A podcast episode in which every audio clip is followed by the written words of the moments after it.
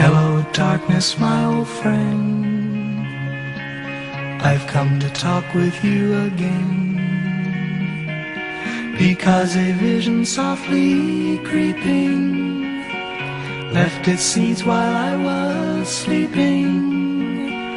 And the vision that was planted in my brain still remains within the sound of silence. In restless dreams I walked alone, narrow streets of cobblestone, neath the halo of a street lamp. I turned my collar to the cold and damp. When my eyes were stared by the flash of a neon light. Hola a todos, bienvenidos al noveno episodio, la puta madre, noveno episodio de la Noche Americana Podcast. Mi nombre es Joaquín Bauman. Yo soy Mateo Martín Hansen. ¿Cómo andás, Toto? Todo bien, vos. Todo tranca palanca. ¿Cómo te trata la cuarentena? Me trata igual que todos los días. De repente ya pasó todo abril y qué sé yo. No sé qué decirte. ¿Vos cómo andás? Yo, sin comentarios. Bueno, eh, hagamos lo de siempre. ¿Qué películas estuviste viendo? A ver, esta semana arranqué viendo eh, una película de 1927 que se llama College, dirigida, protagonizada y escrita por Buster Keaton. Una película así como, como toda la de Buster Keaton, entretenida, con mucho gag físico, es mu- muy divertida, está en, en Qubit y dura, eh, durará una hora y veinte, es eh, cortita y es eh, muda obviamente como todas las de Keaton y, y muy entretenida de ver. Después seguí haciendo un rewatch de una peli que ya había visto que se llama Sing Street, que es una peli que a mí me gusta mucho, es del año 2016, dirigida por eh, John Carney. Es un director que hace mucho así películas medio con toque indie, así tranquis y muy, muy apoyadas en la música. Hizo, por ejemplo, Once, también conocida como Una vez en la vida, fue muy popular en su momento. También hizo otra que se llama Begin Again, eh, Empezar de nuevo, con eh, Keira Knightley y Mark Ruffalo. Y bueno, ahora hizo esta, que eh, transcurre en los 80 y trata sobre unos adolescentes en Dublín, Irlanda, que forman una banda porque eh, uno de ellos quiere, quiere chamullarse, quiere levantarse a una, una chica más grande. Y nada, es una, una película que a mí me, encantó. Bueno, como dije, ya la había visto, la volví a ver y se la mostré a mi mamá y le encantó. Y nada, es eh, hermosa, como que te deja un gusto muy optimista, muy linda. Las canciones son buenísimas también. ¿Vos la viste? Sí, yo ya la, yo la vi, con, no sé, hace como dos años, pero no me acuerdo mucho, sinceramente. Me acuerdo de un par de gags, pero probablemente la vea de nuevo porque Juaco estuvo bastante insistente con el tema. Efectivamente. Después vi una película que hace mucho que había escuchado nombrar y que tenía ganas de verla, pero finalmente la vi esta semana. Es la ópera prima de Sofía Coppola, la hija de Francis Ford Coppola. Se llama The Virgin Suicides o Las Vírgenes Suicidas. Es una película que la verdad me, gustó mucho, no me fascinó, pero me parece que estaba muy buena. Eh, ¿viste esas películas que tocan temas así como, no sé si turbios, pero perturbadores, pero de una manera muy light? Tiene una paleta de colores muy tranqui, muy eh, así, mu- muy indie, del estilo, eh, bueno, más tipo Little Miss Sunshine, pero Mm. que tiene una, una trama bastante perturbadora que eh, comienza con el suicidio de una nena de 13 años y, y, bueno, trata sobre la vida de estas cuatro hermanas, que- de, de esta chica después de, de- del suicidio y de un grupo de chicos que están como medio obsesionados con ellas porque son así chicas, hijas de padres religiosos estrictos que casi que nunca las dejan salir de casa y todo. Y bueno, es una peli que está bastante interesante. Después seguí con la película de la que vamos a hablar este episodio y anoche vi Boogie Nights de Paul Thomas Anderson, una película que vos eh, habías visto la semana pasada y habías recomendado, así que yo te hice caso, como nuestros oyentes tienen que hacer, y la vi y la verdad me pareció buenísima, me encantó, una gran película y me encantó mucho cómo está filmada, todo, el, el guion, las actuaciones y nada, eh, la recomiendo. Pronto deberíamos hacer un, un podcast de Paul Thomas, ¿no? Sí, definitivamente. Una película muy interesante. Yo solo vi esta y El Hilo Fantasma, pero nada, ahora quiero ver las demás porque me parecieron muy buenas. Bueno, ¿vos qué estuviste viendo? Bueno, yo esta semana estuve viendo, bueno, El Ciudadano Kane, que te había comentado, la vi de nuevo. Eso es una de las cosas buenas que tiene la cuarentena, porque cuando la estaba viendo le saqué una foto a la pantalla con un mate y un sándwich, que nada, son gustos que te permite la cuarentena, porque qué sé yo, si no estaría cursando o haciendo otra cosa. Después vi una película de Spike Lee de los 90, no me acuerdo muy bien de qué año. La película era del 1995. Que se llama Clockers, que vendría a ser algo así como traficantes, serían como los tranzas, los clockers. Me encantó, es una película que está producida por Scorsese, basada en un libro, buenísima, la verdad me encantó. Se trata de un, chico que vive en estos barrios no, no, estoy seguro si será el Bronx, pero me parece que sí. Y nada, básicamente es un tranza, su jefe, por así decirlo, le encarga matar a alguien, pero él no quiere hacerlo y bueno, ahí empieza la historia. Eh, la recomiendo mucho. Y después vi una película paraguaya muy conocida, pero que me la debía, Siete Cajas. ¿La, ¿Vos la viste, Juaco? No, no la vi, pero bueno, sí la escuché hablar. Paraguay, la industria del cine casi inexistente. Y bueno, nada, me encantó, me fascinó esa, sí, me encantó. Y más que nada por ser latinoamericana, por ser paraguaya, tiene un montón de cosas con las que te identificás. No porque hayas vivido esas cosas, sino culturalmente hablando, que te pone feliz que sean esas películas más como Paraguay que no, no tenía industria. Y nada, una película premiada por todos lados y le fue muy bien. Eh, esas fueron las películas que estuve viendo y bueno, la película que vamos a hablar hoy.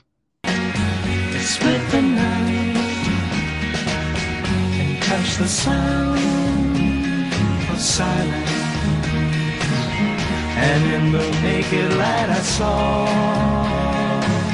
10,000 people, maybe more. people. ¿De qué película vamos a hablar hoy? Hoy vamos a hablar de El Graduado, una película del año 1967.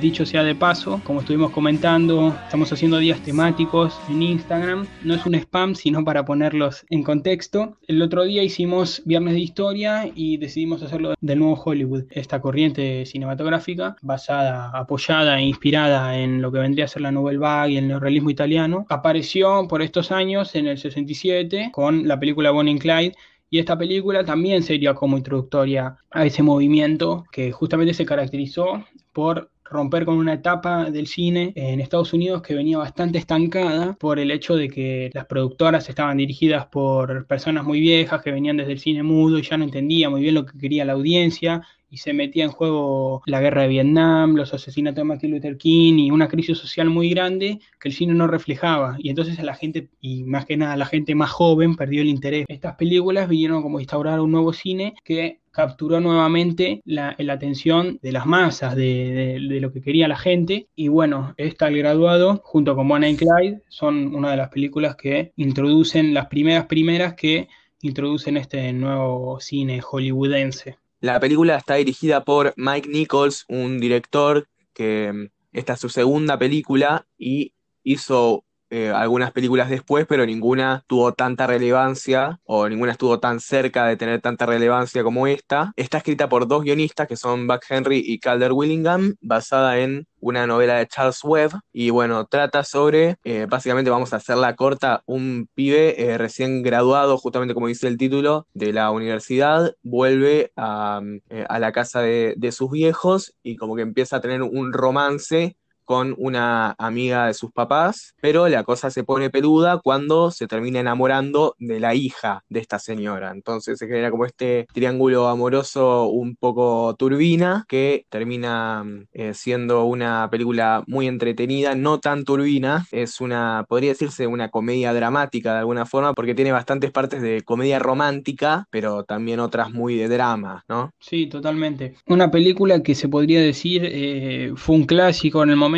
pero que después, a mi parecer, no envejeció del todo como una película que ahora le decís a un pibe de 15 años y te dice, la, equipara con, no sé, un clásico como vendría a ser El Padrino o Taxi Driver. Claro, es una película que como que fue perdiendo popularidad con el tiempo, no porque eh, sea mala ni porque la gente empezara a decir que es mala, sino que eh, ya a más de 50 años de, su estreno no, no está ahí en el podio de, de los 60-70 como por ahí sí está eh, El Padrino o, bueno, Taxi Driver, Easy Rider. En el sentido de decir que envejeció mal, no en el sentido argumental, porque hay películas que envejecieron mal por los años y que el mensaje que daban ya dejó de ser relevante o acertado, pero sí con respecto a la popularidad, que hay gente, obviamente mucha gente la debe conocer, pero yo siento al menos que mucha otra gente no. Sí, bueno, yo la había escuchado mm, comentar y todo, y bueno, sabía de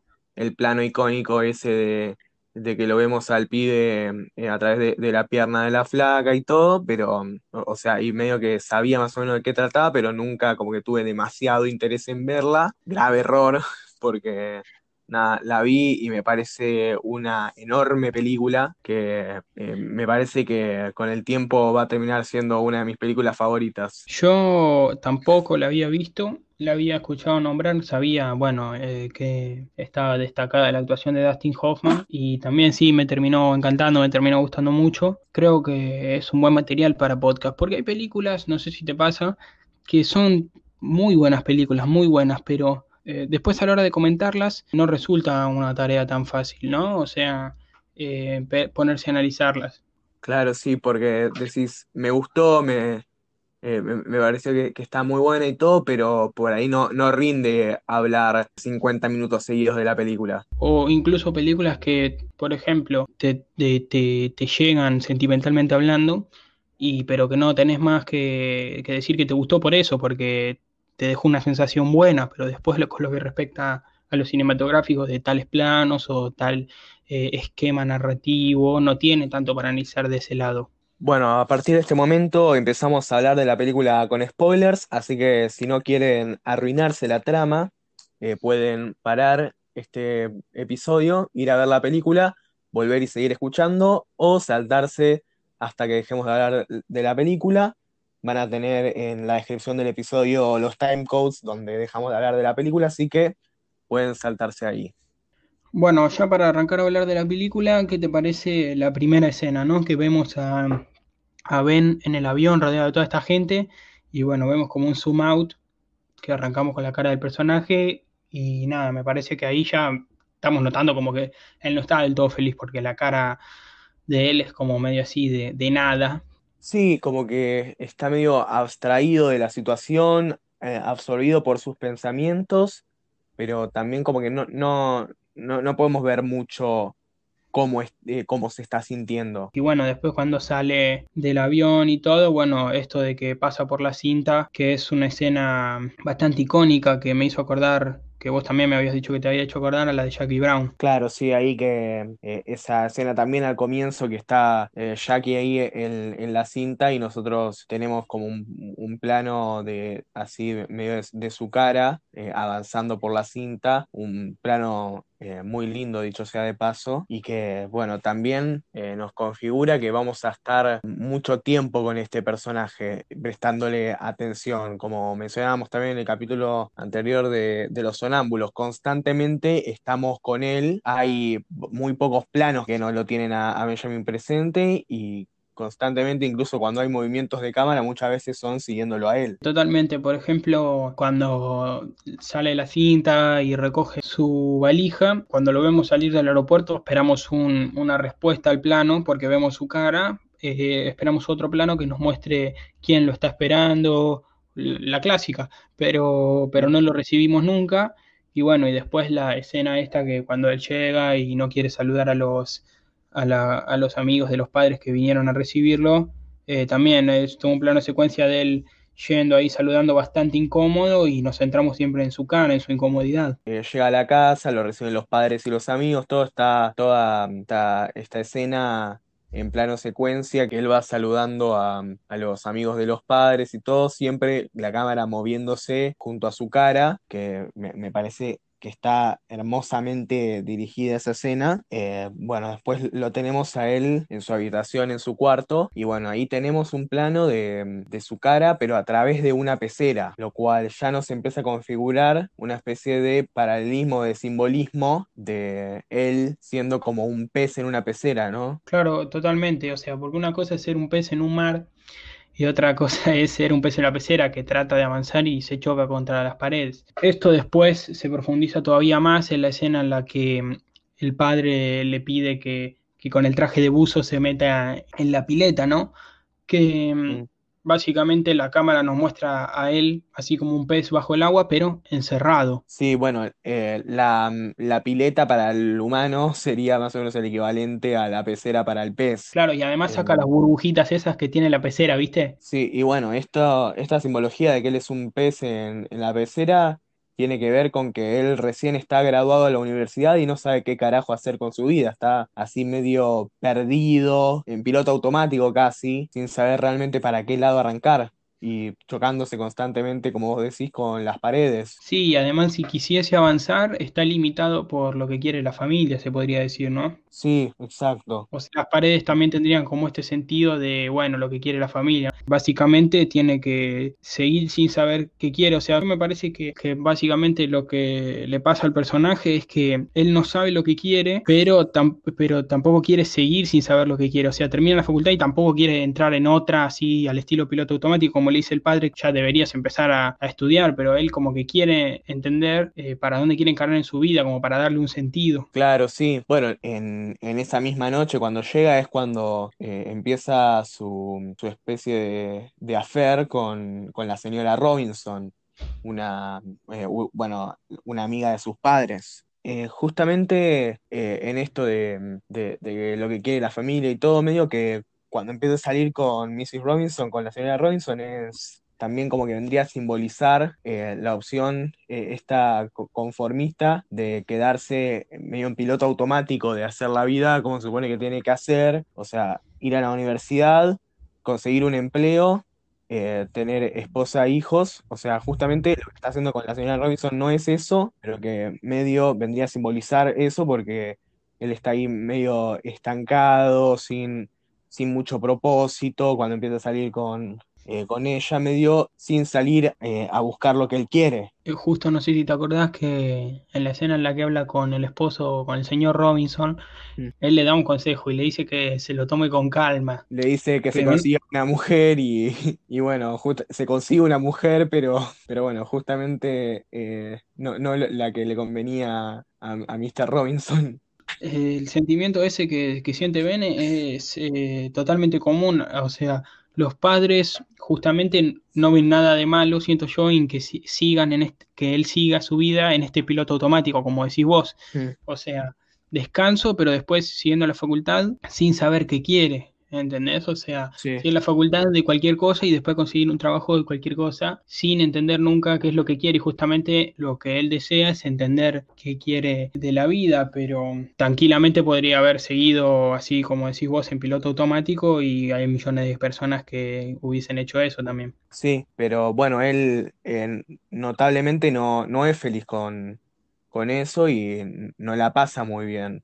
Mismo cuando eh, se acuesta con, con la señora Robinson, casi que ni siquiera porque lo disfruta, sino eh, porque, mm, porque no tiene otra cosa que hacer, eh, porque encima la señora Robinson lo trata mal, no, no, no tiene ninguna, ningún tipo de afecto por él y medio que a, a él no le gusta eso, él mismo quiere saber de la vida de ella, le pregunta cosas y ella no le quiere responder, no le interesa tampoco, él como que quiere algo más, ¿no? Cuando vi que, que el argumento iba para ese lado, dije, bueno, va a ser la típica historia, bueno, no sé si típica, pero va a ser la historia de, eh, bueno, este chico joven que se van a terminar enamorando con la señora Robinson y, y bueno, va a ser un quilombo por el tema de las familias y todo eso. Y sin embargo, la señora Robinson no tiene ni el mínimo interés en la vida amorosa o generar un vínculo romántico con Ben. Eh, solo lo quiere, bueno, eh, para el sexo. Y bueno, él justamente quiere buscar algo que eh, lo ayude a buscar su rumbo o algo que incluso rompa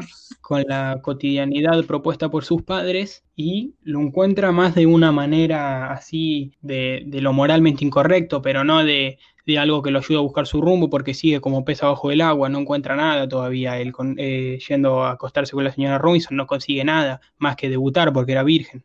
Claro, y bueno, como, como te decía, es ca- casi una rutina, no, no lo termina de disfrutar, pero eh, la cosa empieza a cambiar un poco para él cuando, mm, cuando, bueno, se reencuentra, por así decirlo, porque ya se conocían con Elaine, la hija de la señora Robinson. Porque él va a, a la cita con, con ella por compromiso. La señora Robinson eh, le dijo, ni en pedo eh, salgas con ella, te, te voy a hacer la vida imposible si, salís con ella, y él tampoco tiene mucho interés al principio en hacerlo, y por eso trata de, por todas las vías posibles, de que Elaine no quiera estar con él, la lleva, bueno, a este, a este club de strippers, la, la trata mal, se, se hace re el banana, pero eh, no le dura mucho porque al toque se da cuenta de que esta eh, esta chica es, es especial, medio cliché, eh, esto es decir, de, se da cuenta que la chica es especial, pero medio que se da cuenta de que mm, esto es lo que quiere, él, lo, que quiere es estar con, con ella, e- eso le hace feliz, no estar con la señora Robinson. Claro, eh, igual esa escena en la que van a este club de striptease me rompió el corazón. No sé si a vos te pasó, o sea, me dio una pena Elaine, Sí, eh, o sea, que le, cómo le caía la lagrimita, todo tipo, una escena me pareció muy triste. Más que nada por, porque tal vez, viste, al principio arranca como medio chiste de que Ben se intenta hacer el banana, como decís sí, vos, y, y nada, se pone los anteojos negros y decís, ¿qué hace este payaso con unos anteojos negros?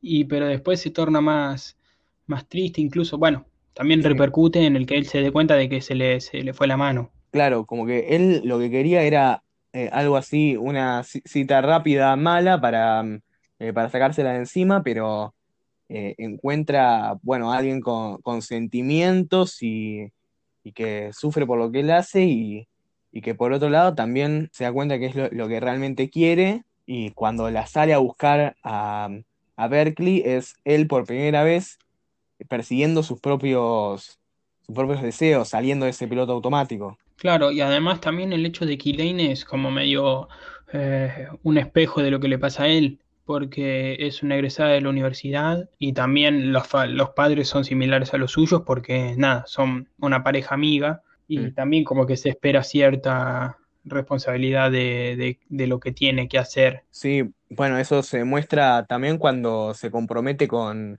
con el tipo este que ni a ella le interesa mucho, pero bueno, se, eh, se compromete con él porque, bueno, eh, eh, estoy en, la universidad, me, esto- soy grande, me tengo que casar, me tengo que casar ahora con el novio que, que tenga en este momento, es medio lo que, lo que se espera de ella. Y bueno, ya después se puede hablar también de, de los hechos más eh, técnicos de la película, ¿no? O sea, se nota mucho la influencia de la Nouvelle Vague, se podría decir, ¿no? Incluso a veces lo puedes dejar en mute la película, siento yo, y podría ser una película francesa, o sea, los decorados, eh, lo visual, también eh, se nota esta, esta influencia, ¿no?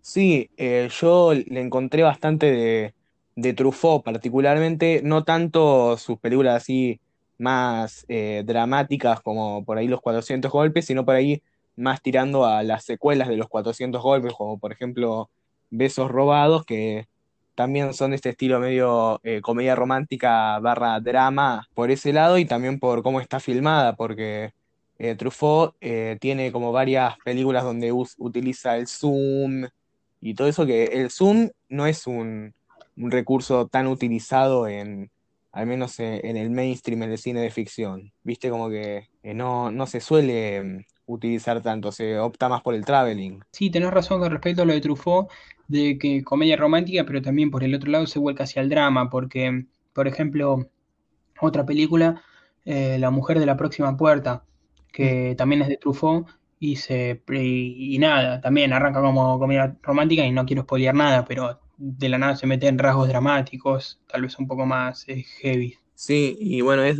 de esas comedias que por ahí no te reís a carcajadas, al menos durante gran parte de la película. Yo eh, en el último acto ya me, me estaba eh, recontra cagando a risa, pero durante gran parte de la película no, no te reís tanto, pero sigue teniendo como una especie de tinte de comedia. Por ejemplo, ¿no? Cámara esta subjetiva en la que vemos eh, desde los ojos de, de Ben, cuando el padre le pide que se meta en la pileta con el traje de buzo, eso es un, una hábil resolución de cómo grabar esa escena, ¿no? De la, del avance de Ben hacia la pileta.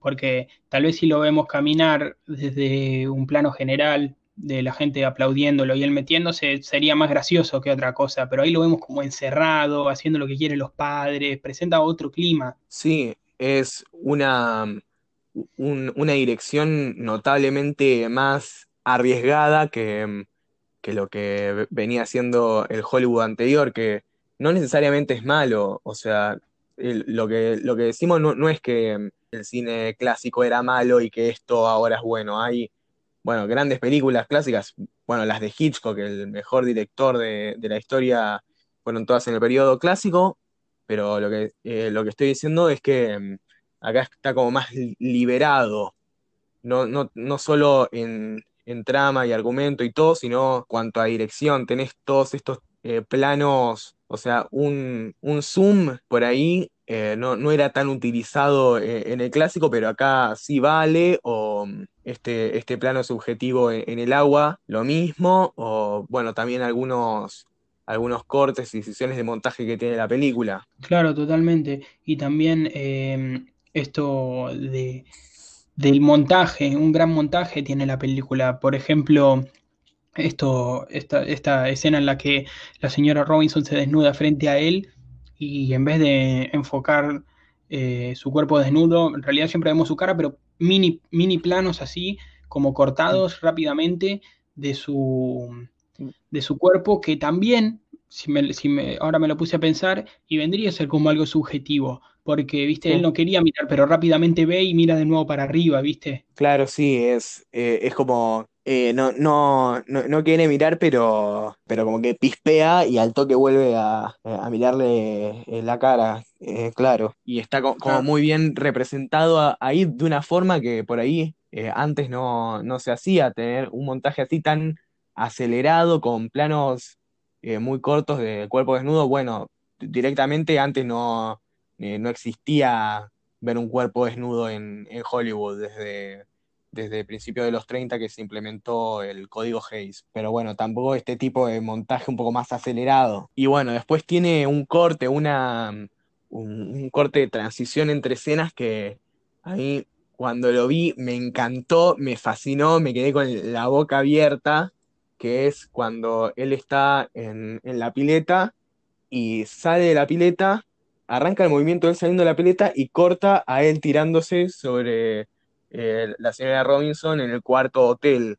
Y la verdad que yo lo vi y fue ¡pum! ¡pa! No, tremendo. Me hizo acordar, por ejemplo, al, eh, al corte del final de North by Northwest de mm, Hitchcock, Intriga Internacional, que, bueno, está eh, la mujer, el interés romántico de, de Cary Grant, agarrada de su mano a punto de caerse por un precipicio, pero él le toma la mano y le dice, subí, dale, y la sube y ese movimiento termina pegándose con eh, otra escena en la que están ellos dos en, en un, en un vagón de un tren y él como que la sube a la cama de, de arriba del, del tren eh, y bueno, como que está esa transición muy, eh, muy, muy piola en ese momento que bueno, me hizo acordar a esta. Sí, justamente ya que decís lo de Hitchcock, ¿no?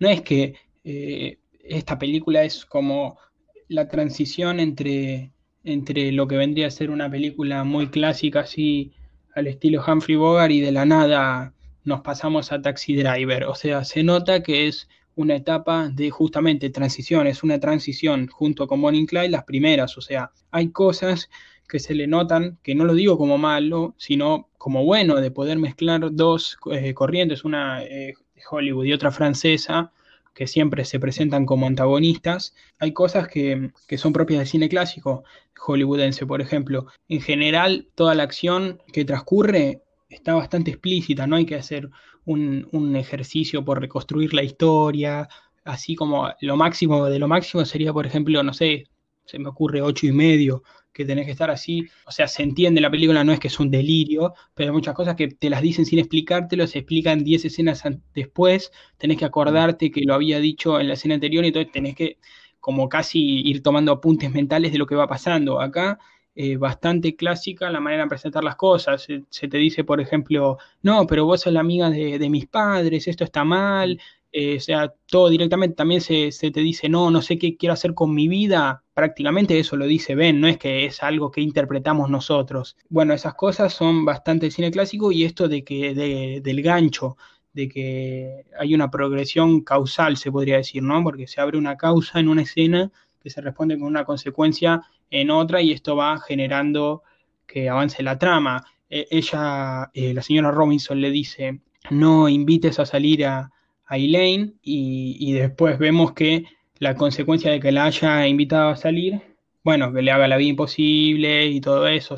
Así avanza la película, se podría decir. Y también, eh, por ejemplo, en lo que vendría a ser eh, el final, ¿no? Que muchas veces lo que se le critica al, al, al, cine clásico hollywoodense es que mm, este efecto de conclusión que tiene en las películas siempre es el final feliz, medio forzado, medio tirado de los pelos, y acá en el graduado, no sé si estará hecho a propósito o no, pero este final está, ¿no? De que llega a la iglesia y simplemente se queda con la, con la chica, o sea, termina todo feliz. Sí, y medio que nos tira como una posibilidad de que, listo, ya está, llegó tarde porque él llega después de que los declara marido y mujer. En ese momento podría haberse dado vuelta e irse derrotado, pero no, insiste, le, le grita Elaine, Elaine, y ella lo ve y, la madre le dice, es demasiado tarde para arrepentirse y ella dice, no, para mí, y se va, y, y, se, y se, abrazan, y, y, claro. y ahí, bueno, eh, que me cae de risa que saca la cruz y, aleja a todos y traba la, la, puerta y se van juntos eh, hacia el colectivo. Es como, como que juega un poco con la posibilidad de un final triste, por así decirlo, pero pero termina así feliz y la verdad, no sé, a mí me, gustó mucho. Bueno, esas serían como las características del cine clásico que tiene el graduado. El graduado. Estas características eh, de cine clásico son las que da Bassem y, y, bueno, nada, es un, como un crítico cinematográfico de, los años 50, que justamente es conocido por tener esta revista de cine llamada Cahiers du Cinéma, en la que contrató a, a Chabrol, a Romer, a Truffaut, a Godard, eh, en esta revista y por ser, bueno, uno de estos primeros en empezar a pensar el cine de una manera más académica y filosófica de, de, qué es el cine. Él distingue lo que vendría a ser cine clásico de cine de arte y ensayo. Como ya dije, el graduado tiene características del cine clásico, de las definiciones que da Bassem, pero por otro lado también tiene eh, más acercamiento a lo que vendría a ser el cine arte y ensayo, por ejemplo, esto de los tiempos muertos, que son los tiempos en los que un, un, espectador un poco despistado te podría decir, son momentos en los que no pasa nada, dale, re aburrido, ¿qué está pasando acá? Dale, yo quiero ver acción, ¿qué pasa con la señora Robinson? Y se apoya más en lugares más simbólicos, por ejemplo, esta escena que ya repetimos 20 veces, la de la de pileta, vemos básicamente cómo él se mete a la pileta, ya sea que está grabado de cierta manera o, o de otra, no está apoyado 100% en la acción. Vemos que él se mete a la pileta y después lo vemos quieto ahí abajo del agua, que podría decir, bueno, ¿y esto qué, qué, qué significa? ¿Qué pasa acá? ¿Qué me importaba verlo abajo del agua? Y después también todas estas escenas similares a lo que vendría a ser lo que hizo Tarantino el año pasado, como se pone también Hollywood, de Ben andando en el auto, descapotado, con el pelo volando en el aire, que decís, bueno, ya entendimos que está en el auto. Y bueno, estos son, serían como los tiempos muertos del cine de arte y ensayo. Y bueno, y, si bien las acciones acá sí tienen consecuencias concretas en lo que vendría a ser la historia, también tienen un, un, simbolismo, ¿no? Claro, sí, tiene, eh, como vos decís, un, una especie de transición entre el cine, el periodo clásico de Hollywood y eh, el nuevo Hollywood, y al mismo tiempo es como una eh, una mezcla de cine clásico con algunos toques de, de cine de arte y ensayo, no, no solo desde la trama y desde el guion, sino también desde la dirección. Claro, totalmente, una combinación entre ambos. Bueno, el esquema que presenta la película no se adapta del todo a lo, a lo que vendría a ser lo canónico, pero sí se pueden identificar cosas. Por ejemplo, muchos teóricos hablan de lo que vendría a ser motivo, intención y objetivo. El motivo es lo que lo lleva a actuar a nuestro protagonista, la intención es lo que hace para conseguir lo que quiere y el objetivo es finalmente cuando lo, lo consigue. Acá se ve un poco de dibujado eso que me parece bastante curioso comentarlo. Voy a tratar de explicarme lo mejor posible que pueda porque tampoco soy un profesor acá, pero cuando nosotros eh, empezamos a ver la película, pensamos que el conflicto, el nudo va a ser con respecto a la señora Robinson, ¿no? Empezamos y vemos que él llega de, de la facultad y está teniendo problemas con lo que quiere hacer, que quiere hacer, y irrumpe la señora Robinson. Entonces, todo eso en realidad termina siendo como una introducción, porque el, verdadero nudo va a ser el problema que va a tener con el enamoramiento hacia su hija, o sea, Elaine. Entonces, el motivo, lo que lo lleva a actuar es su enamoramiento hacia Elaine, porque ahí es donde encuentras el verdadero sentido de lo que quiere hacer, pero antes tuvimos como 40 minutos de película en la que ni existía el personaje de Elaine. Creo incluso más, creo que entra a la hora de película. Por eso, una hora de película, cuando en ese momento tal vez si nos pausan la película diríamos, no, acá el motivo es otro. El motivo es que quiere romper su cotidianeidad y, lo que hace para romperla es acostarse con la señora Robinson, que también sería válido, pero mm. el, conflicto eh, más grande y el verdadero conflicto de la película radica en las complicaciones que tiene en el enamoramiento con Elaine. O sea, que el verdadero motivo es que quiere estar con Elaine para encontrar su sentido de vida y todo lo que hace es esto. La intención vendría a ser ir a buscarla a la facultad, perseguirla hasta la boda, eh, entrar a la casa y que termine llamando a la policía. Y bueno, el objetivo, eh, nada, es cuando finalmente lo consigue, cuando logra entrar a la iglesia, pero no es clásico eh, la manera porque en general el motivo vendría a ser en los primeros, no sé, 20 minutos de película ya se nos muestra y después la intención acá hay como dos nudos. Primero que creemos que va a ser el de la señora Robinson y después termina siendo el de la hija. O sea, no es del todo clásico. Claro, sí, tiene, no es como lo clásico de, la trama de en el minuto 30 pasa, eh, pasa tal cosa y en el minuto 60 pasa tal cosa y, todo eso, sino que tiene como una construcción de trama eh, bastante diferente al, al canon. Bueno, también como dice Maki, esto de que cuando nosotros detectamos un nudo y vemos que el protagonista está teniendo un problema, si no avanza de ese nudo y nos quedamos estancados en una acción sola, se va a volver bastante monótona y aburrida la película. Tiene que pasar algo que de nuevamente movilice al personaje, porque si nosotros vemos que a nuestro protagonista lo dejó la novia y el problema es ese, y vemos 20 escenas de nuestro protagonista llorando, nos vamos a morir de aburrimiento porque no pasa absolutamente nada. Y acá, cuando nosotros detectamos que el problema viene por el lado de la señora Robinson, también pasa eso, porque decimos, bueno, acá no va a haber un enamoramiento, acá no va a pasar nada, estamos acá viendo cómo todo el tiempo se encuentran en hoteles y básicamente eh, si el problema es ese va a ser una mierda la película, porque no va por el lado romántico de que la señora Robinson se va a enamorar de él claramente.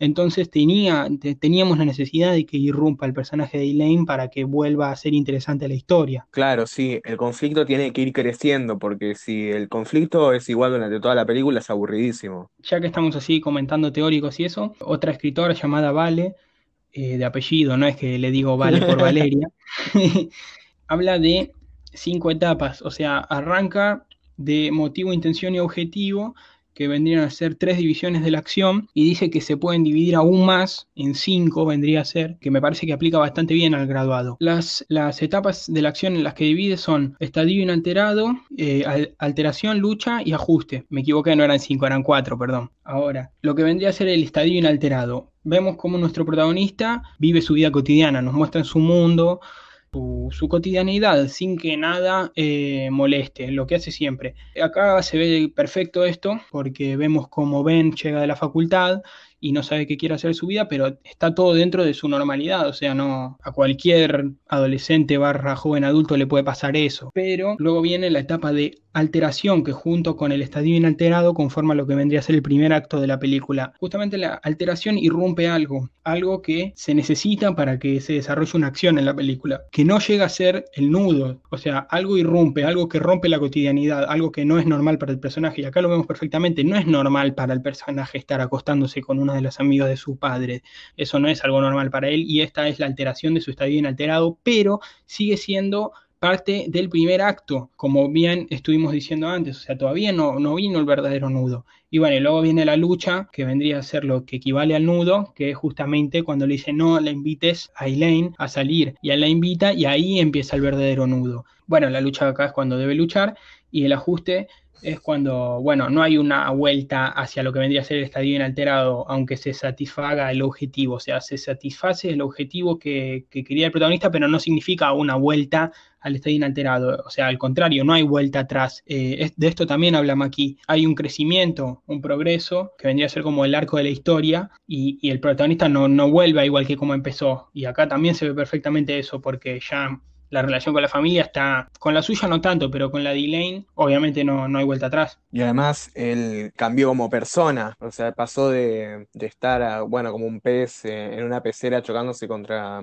contra las paredes sin saber bien qué hacer con su vida, a, a haber eh, tenido un, un objetivo y habiéndolo perseguido y, haberlo conseguido y saber para qué lado tirar su vida. Y bueno, ya ah, cerrando, ¿querés comentar alguna escena que te haya parecido curiosa? Me pareció muy interesante, eh, bueno, comentamos un poco toda la, secuencia de la seducción en la cual eh, Mrs. Robinson lo quiere seducir a, a Benjamin, pero particularmente la escena en la que, eh, en la que suben al, al cuarto con el pretexto de, de ver el, el retrato de Elaine. Bueno, me pareció muy interesante cómo estaba construida porque ellos entran y primero está todo oscuro y lo único iluminado que se ve es el cuadro. Y ya eh, ni bien prenden la luz seguimos viendo el, el cuadro como predominante, o sea, nuestros ojos se dirigen casi naturalmente a ese cuadro que, bueno, está en el centro y además, bueno, está, bueno, la, la cara de, de Elaine, que, bueno, también es, es como atractiva, entonces también eh, uno no puede evitar mirar el cuadro. Y bueno, entonces te- tenemos ahí que entran Benjamin y, y la señora Robinson, que, que ella le pide que, que bueno, que le, que le baje el, el vestido, que él medio que, que no quiere, que se, resiste y nada, ahí lo tenemos mientras ellos están hablando. Benjamin está mirando el cuadro de Elaine, tie- después tiene la cama de por medio y del otro lado está la señora Robinson y me pareció muy interesante.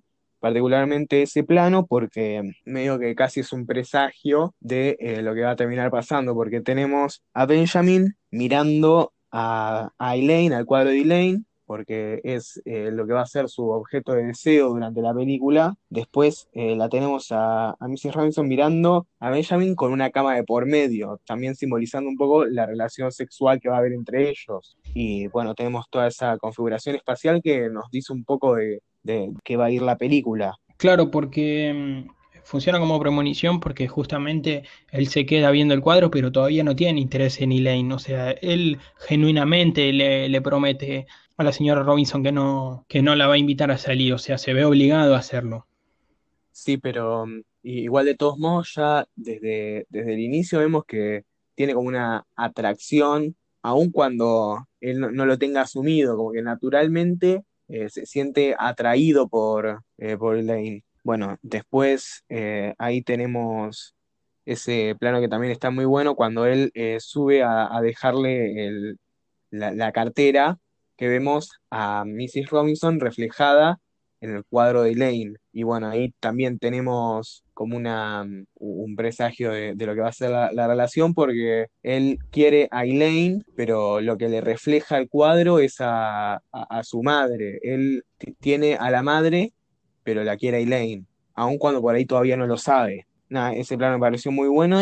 Y bueno, después tenemos esos dos planos seguidos que, son medio confusos de, de él girándose, que no se entiende si son dos planos distintos o si es el mismo plano repetido, que también medio que sobresalta y descoloca, y que justamente es para que nosotros sintamos lo mismo que el personaje está sobresaltado en ese momento, porque, porque de la nada está eh, la señora Robinson desnuda enfrente de, de él, aparece de, de sorpresa, y bueno, después tenemos esos esos planos así bien eh, cortitos, rápidos de, del cuerpo de, de Mrs. Robinson que ya comentamos antes. Y, y bueno, es una escena que me, me pareció que está muy, muy interesante, muy bien dirigida y con una dirección muy particular, como mencionábamos. Esta es una de las escenas que más lejanas están de, de lo clásico dentro de la película. Claro, después está otra escena que noté que me gustó era algo con respecto a la puesta en escena, ¿no? En el momento en el que acompaña a Elaine a encontrarse con Carl en la jaula de los de los monos, hay un cartel que, bueno, cuando Elaine se aleja con Carl, vemos un plano de, de la cara de, de Ben y al lado vemos un cartel que dice no molestar, como que él es una molestia ahí. No sé si lo habías notado.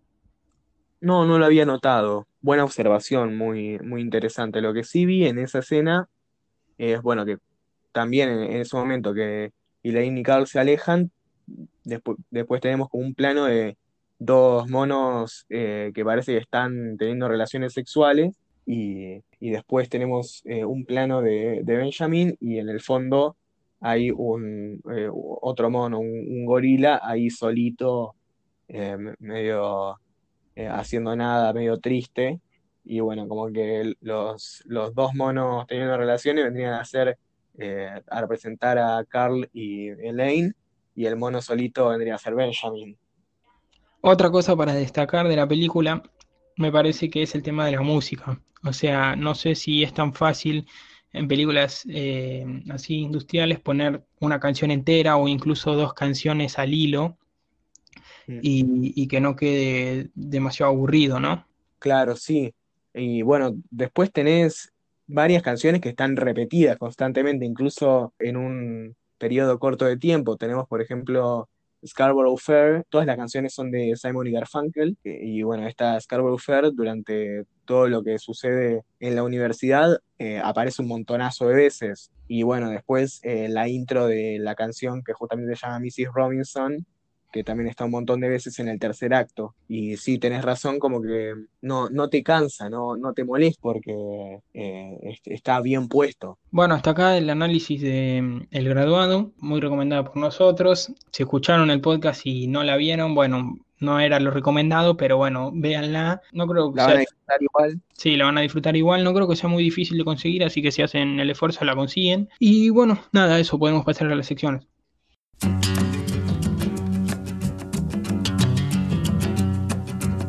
Bueno, seguimos acá en la Noche Americana Podcast. Ahora pasamos a las secciones. Empezamos con la de Toto, que todavía no tiene nombre, que nos va a contar de películas que le fue mal en taquilla por alguna razón u otra, y nos explica un poco las razones por las cuales le fue mal en taquilla. Esta vez, ¿de cuál vamos a hablar? Esta vez vamos a hablar de La Cosa, The Thing, eh, del año 1982, dirigida por John Carpenter. Ah, mira, muy buena película, a mí me encantó. Bueno, sí, mucha, con el tiempo se volvió un clásico y en el año 2014 hicieron una encuesta, algo así, y, la declararon la película más aterradora de todos los tiempos. No sé si estoy de acuerdo, pero bueno, un grupo declaró eso. No sé si sería un grupo de fanáticos o qué, pero bueno, eh, fue un, un fracaso en taquilla. Logró recaudar un poco más de lo que tenía de presupuesto, pero sin embargo no, no mucho más. De presupuesto tenía 15 millones de dólares y logró recaudar 19 millones de dólares. Ah, mira, O sea, bastante ajustado. Y sí. bueno, se debió a varias cosas. Principalmente eh, la más clara de todas y obvias fue eh, que fue así como el mago Dios había sido una de las víctimas de, de lo que el viento se llevó, esta fue una de las víctimas de ET. Uh, O sea, justo una película que también trata sobre extraterrestres, ¿no? Claro, sí, un extraterrestre que llega a la Tierra. Claro, bueno, este se estrenó dos semanas antes que The Thing y bueno, justamente presentaba un escenario más optimista con respecto a visitas extraterrestres, a un extraterrestre tal vez más amigable que el de la que lo que sucede en la cosa, ¿no? Bastante más amigable. Otra cosa que entró en juego en las comparaciones entre ET y The Thing es que a la cosa le asignaron clasificación R, o sea, para mayores de 17 y a ET para mayores de 13. Entonces tuvo mucho más público ET y The Thing quedó como una cosa más perturbadora y asquerosa que nadie quería ver. Dos semanas antes se había estrenado ET y todos tenían esa, esa sensación del extraterrestre amigable ir a ver la cosa era como todo lo contrario. Entonces, bueno, eso le jugó en contra y se estrenó también el mismo día que Blade Runner, que también fue un fracaso en taquilla, porque tampoco vamos a decir que Blade Runner la aplastó porque fue otra de las víctimas de ET, al igual que la cosa, pero al tener tres películas que se podrían clasificar de, dentro de lo que sería ciencia ficción, se, se distribuye bastante diferente la taquilla que, y, y, la venta de entradas que si solo hubiese una en cartelera. Pensá que estaban Blade claro. Runner, ET, ET y La Cosa, todas en, en cartelera. Claramente ganó ET y, y, Blade Runner también fue una víctima de, de, esta película, pero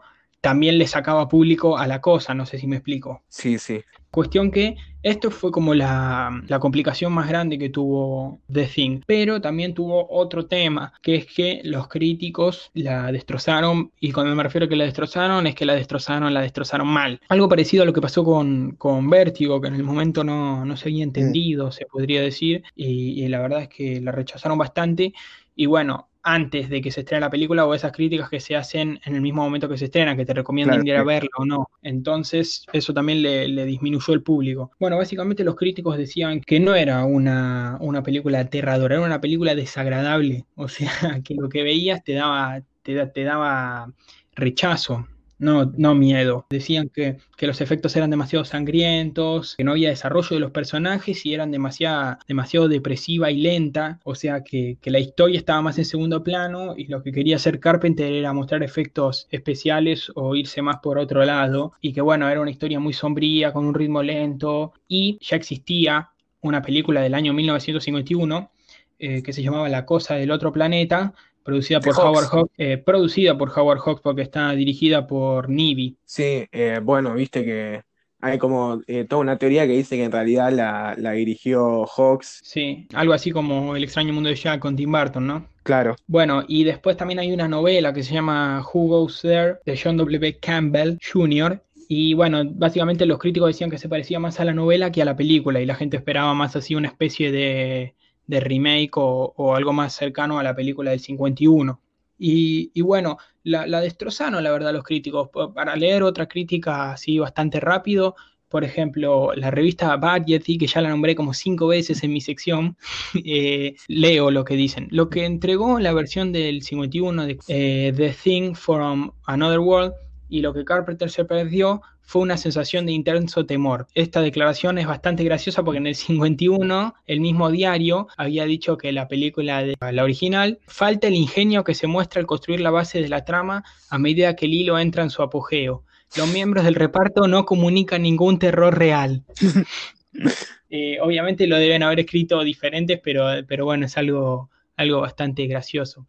Y bueno, y después otro, otro dijo que básicamente era, era como un ejercicio de ver quién aguantaba más cosas grotescas, o sea, dice que es una película para que la vayan a ver unos adolescentes y se reten entre ellos a ver quién aguanta más tiempo en ver la pantalla, pero no, no por asustarse, sino porque, porque era asqueroso lo que veían en pantalla. Usaron mucho el término asqueroso, como que era repulsivo, desagradable. Eh, otro dijo que la estructura de la pieza recuerda desa- desagradablemente a las películas porno. También lo, lo Eh, que pasa es que mm, The Thing tiene mu- mucho de terror corporal, de, de body horror, esto de los cuerpos mutando, mi- miembros arrancados, eh, eh, sangre, vísceras y transformaciones corporales, que por ahí el, el público estadounidense no estaba tan acostumbrado, entonces esto fue demasiado para ellos eh, al principio, como que no lo subieron, no, lo supieron asimilar hasta más adelante, porque bueno, claro. yo, yo vi la película y bueno, es, es fuerte. Y bueno, más que sí, tal vez lo tomaron como algo más grosero, se podría decir, ¿no? Para cerrar, leo una que me gustó,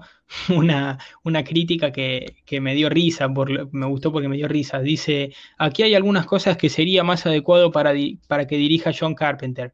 Accidente de tránsito, accidente de trenes y flagelaciones públicas. Esa sería la sección de hoy. Eh, bu- buenísimo. Pobre Carpenter es un, un director bastante bastardeado en su momento por la crítica y, y que no, eh, siempre se dice que no ocupa un lugar entre los más grandes dentro del canon universal porque se dedicó a hacer más que nada cine de, terror, que bueno, el terror eh, históricamente más que nada en, Hollywood es considerado un género menor y nunca se le da bola en, los premios y la crítica, y por eso no se reconoce tanto a Carpenter, que para mí es, es un muy buen director, que mm, está injustamente poco reconocido.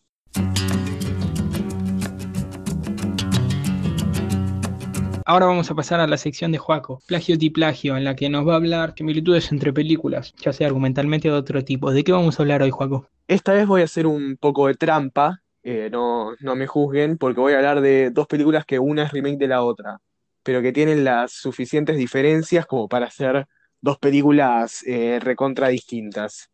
Voy a hablar de Hairspray de 2007, que es una remake de Hairspray de 1988. La Hairspray de 1988 es una película dirigida por John Waters, que es un director independiente estadounidense que eh, se caracteriza por sus películas poco amigables, en el sentido de que juegan mucho con lo camp, con el mal gusto, con desafiar eh, la, moral pública, eh, con todos temas de avanzada. Tiene eh, por ahí su película más conocida es Pink Flamingos, que está mm, universalmente conocida porque en una de las escenas, Divine, que es eh, la actriz protagonista de la mayoría de las películas de Waters, eh, en un momento agarra una caca de perro y se la come. Y era caca de verdad que estaban filmando. ¡No! Bueno, te das una idea más o menos de, de lo que es la filmografía de, de Waters. Y bueno, que si- sin embargo es sus películas son muy divertidas. Y si tenés un estómago fuerte, son muy divertidas. Tiene un humor muy particular. El tipo es tremendo, es re divertido. Estuvo en el Bafisi hace dos años. Yo pude ver esta película, la de 1988, presentada por él en el Bafisi, lo cual eh, fue eh, genial. Contó un par de anécdotas al principio y el tipo es re particular. Tiene un bigote finísimo, pero recontra fino, como viste esos bigotes caricaturescos de, de, los franceses, tipo Sí. eh, bi- bien finito, finito. Bueno, tiene un bigote de ese estilo, es un personaje el tipo. Y bueno, ahora yendo particularmente a, a la película de la que voy a hablar, Hairspray es una especie de sátira de eh, los programas eh, juveniles de la década del 60 en Estados Unidos, particularmente en Baltimore, que es eh, la ciudad eh, natal de Waters, donde filmó prácticamente todas sus películas, y trata sobre una chica llamada Tracy, que es una, una chica gorda que eh, generalmente es tra- tratada mal por sus compañeros, medio outcast, y, y también en el colegio le va mal porque la retan por tener el, el pelo demasiado frondoso, en realidad no tanto frondoso, sino voluminoso porque le pone mucho justamente hairspray. Hairspray es ese tipo de spray fijador del pelo, que en esa época se hacían todos peinados voluminosos y, y todo. Cuestión que est- esta piba Tracy entra en uno de estos eh, programas para adolescentes, que era sobre adolescentes bien blancos, bonitos y hegemónicos bailando. Nunca antes habían tenido una chica gorda y bueno, genera un, eh, un toque de revuelo y medio que se vuelve una influencer de las chicas gordas de todo Baltimore y al mismo tiempo tiene como una trama que tiene mucho que ver con la, eh, la segregación racial de la época, porque ella también es una fuerte defensora de, la comunidad negra y como que se hacen muchos amigos ahí y lucha para que los negros sean incluidos dentro de este programa, Eh, porque en realidad estaban, entre comillas, incluidos, pero nunca estaban en el mismo set ni bailando con los blancos, sino que tenían un día al mes que era el Día de los Negros y que por 15 minutos eh, eh, los negros bailaban. Y bueno, como que la película, eh, si vos ves la trama, por ahí no es tan eh, así como yo te describí el cine de Waters, si bien es un poco más amigable con el espectador que sus películas anteriores, tiene un montón de su estilo, eh, mucho de sátira, mucho de mal gusto, tiene eh, está filmada de una forma eh, a veces intencionalmente fea. Y nada, la, la película eh, no es para, para todo el mundo, pero dentro de lo que es Waters es lo más eh, accesible y eh, funciona súper bien como, como sátira, como comedia y todo. Y eh, bueno, es esta película, en realidad esta trama la conoce la mayoría de la gente más que nada por su remake de 2007, que es una remake musical. Hairspray primero fue la película de 1988, después se hizo una obra musical de Broadway que fue muy popular, incluso tuvo su versión en Argentina, todo, y eh, después se hizo la película del musical, en 2007, protagonizada eh, por Zac Efron, no haciendo de la chica gorda, Zac Efron hacía de- del interés amoroso, y bueno, con John Travolta travestido, haciendo del papel que hacía Divine en la película original, y bueno, como que le pierde mucho esto del mal gusto intencionado y la comedia de Waters, pero sin embargo termina siendo una película así medio linda, por así decirlo, pero no tiene todo ese jugo que tenía, que tenía el original, pero que nada, es esas películas que te hacen sentir bien y, y, y la música es muy linda, toda música muy inspirada en, en los 60, todo esto para decir que si vieron Hairspray de 2007 y les gustó, denle una oportunidad a Hairspray de 1988, que para mí es mejor película en, eh, en todo sentido y además es la puerta de entrada al cine de, John Waters, que es maravilloso. Y bueno, si no les gustó eh, Hairspray de 2007, también véanla, porque por ahí to- eh, probablemente todo lo que no les gustó de la Hairspray de 2007, que por ahí es demasiado ingenuo, demasiado naive, Bueno, la del 88 no tiene nada de eso, así que esto es mi sección por la- esta semana. Básicamente, si les gustó Avengers Endgame, vean Hairspray del 1988. Si no les gustó, véanla también. Exacto, O sea, la moraleja es todo. vean Hairspray de 1988. así es.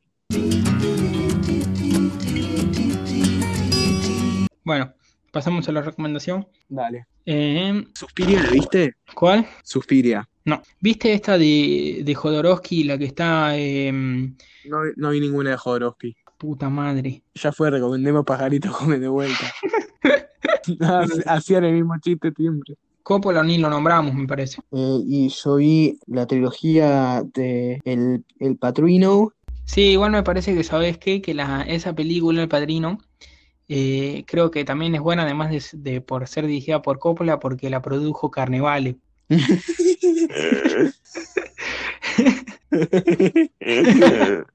Padrino de Marco Carpani.